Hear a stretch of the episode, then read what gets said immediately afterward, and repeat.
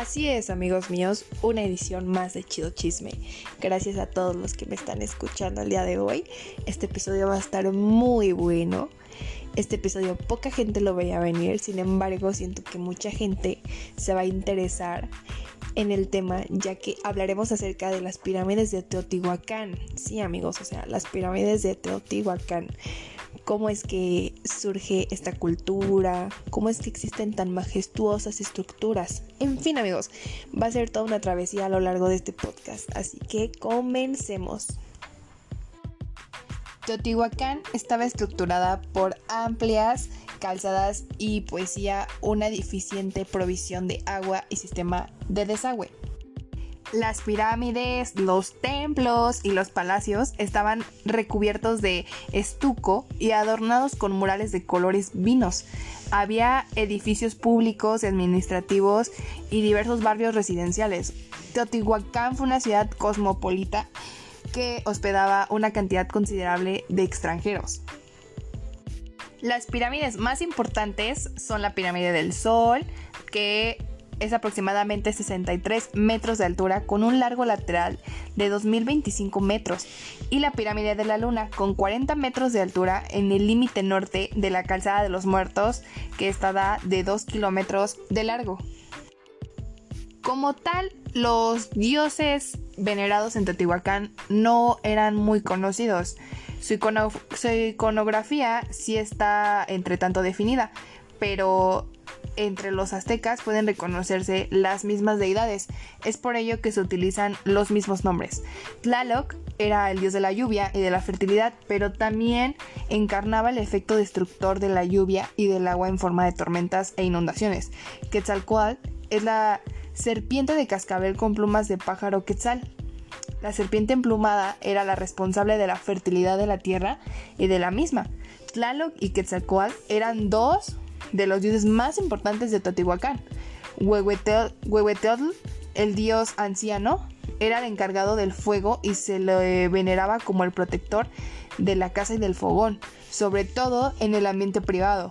Se lo representa de piernas cruzadas, con la cara mm, plagada de arrugas y un brasero de carbón en la cabeza. La enorme riqueza de Teotihuacán se basaba sobre todo en su monopolio de la obsidiana, en las cercanías de la ciudad se encuentran los yacimientos de obsidiana más importantes de Mesoamérica. Otro valioso producto de exportación era la cerámica, en especial las espléndidas vasijas cilíndricas de tres patas. Y esto lo transmitieron a otros pueblos como los mayas y los toltecas. El conjunto arqueológico de Teotihuacán se puede visitar y tiene una gran expansión de 2.064 hectáreas donde se concentran los principales complejos de, edición, de edificios monumentales como la Ciudadela y el Templo de la Serpiente Emplumada.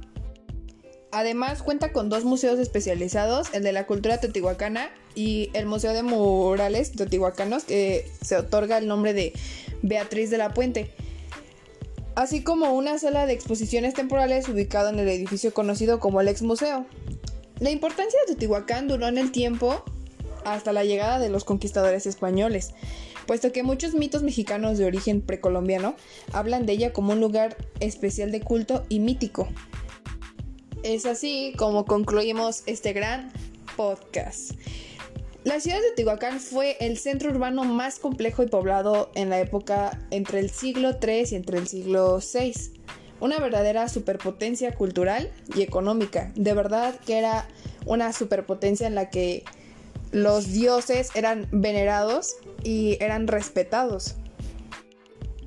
La dominante posición cultural de Teotihuacán llegó a su fin en el siglo VII y grandes áreas de la ciudad fueron devastadas por el fuego.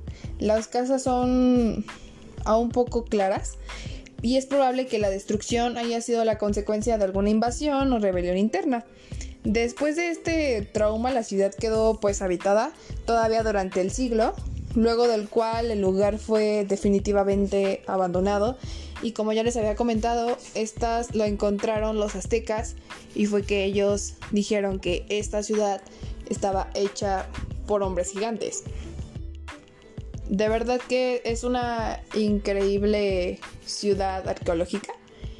Y me estremezco a decir que es lo mejor que hay aquí en el Estado de México y los invito a ir o visitar este lugar. Y eso sería todo de mi parte. Muchas gracias por escucharme. Los saluda su compañera Ángela.